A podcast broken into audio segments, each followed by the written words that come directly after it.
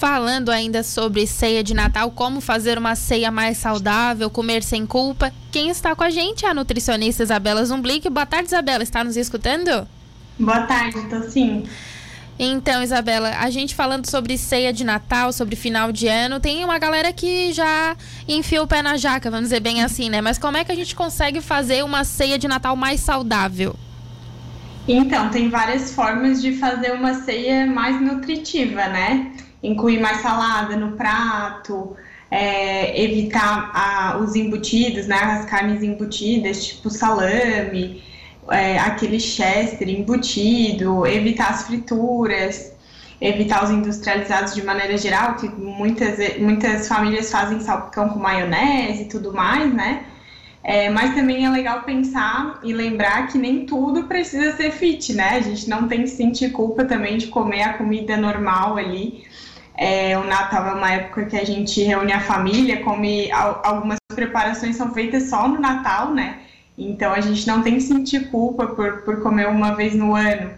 É, as minhas dicas é realmente cuidar com as quantidades, né? Que isso vai ser o mais importante.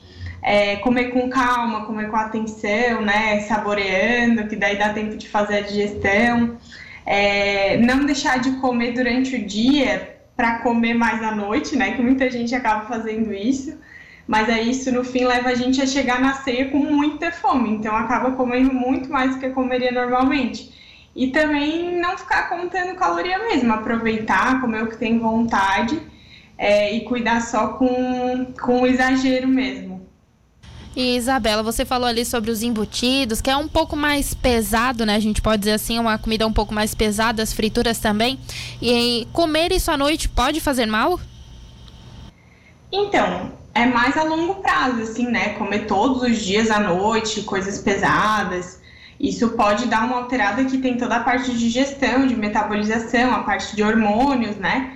Uma noite não é o que vai fazer nenhum estrago gigantesco, assim, no metabolismo. O que pode realmente prejudicar é no sono da pessoa naquela noite, né?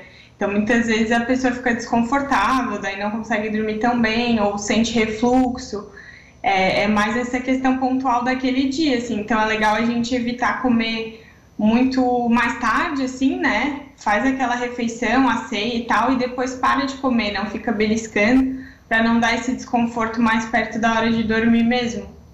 É, Isabela, porque tem muitas pessoas, por exemplo, que não têm o hábito de jantar, por exemplo, à noite, uma comida assim, é, mais parecido com uma ceia, no caso, né? É, isso pode influenciar também, no caso, a pessoa pode não passar mal, mas dar uma gastrite, por exemplo? Isso, vai muito da rotina, né, daquela pessoa. Geralmente a ceia a gente acaba saindo muito da rotina.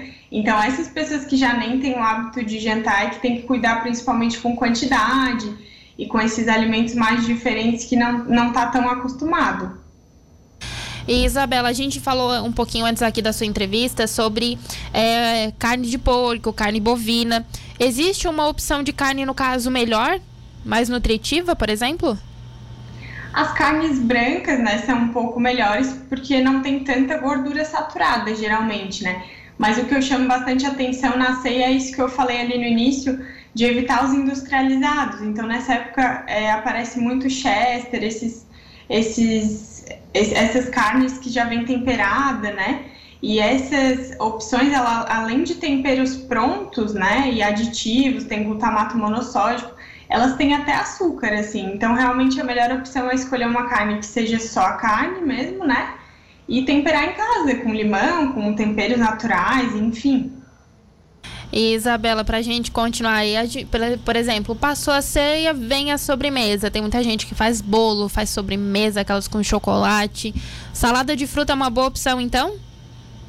É uma ótima opção, imagina, super nutritiva, né? E claro, como eu falei, né, não precisa deixar de comer aquela sobremesa que a gente gosta e tal, mas se tiver, por exemplo, a salada de fruta, dá para comer um pouco de cada, né, e dar uma diminuída ali na outra. E também é uma boa opção para quem é intolerante, né, com alergia e tal, quem é intolerante ao leite, ao glúten. E essa salada de fruta é a melhor opção nesses casos.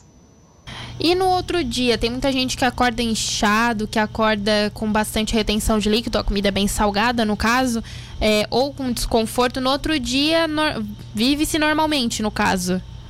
Exatamente, isso é o mais importante. Geralmente o pessoal sente culpa, né? Daí ah, quer fazer detox ou quer se matar de exercício físico, fazer alguma restrição radical.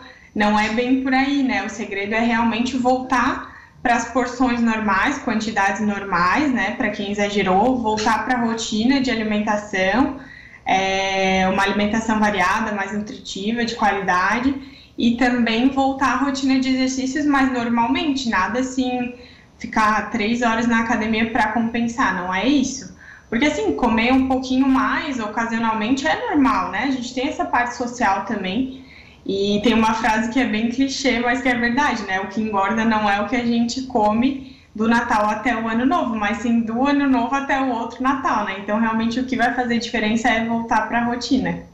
Certo, Isabela, a gente sempre encerra o nosso quadro falando da importância, né, de ir no nutricionista, de ter esse acompanhamento durante o ano, né? É bem importante.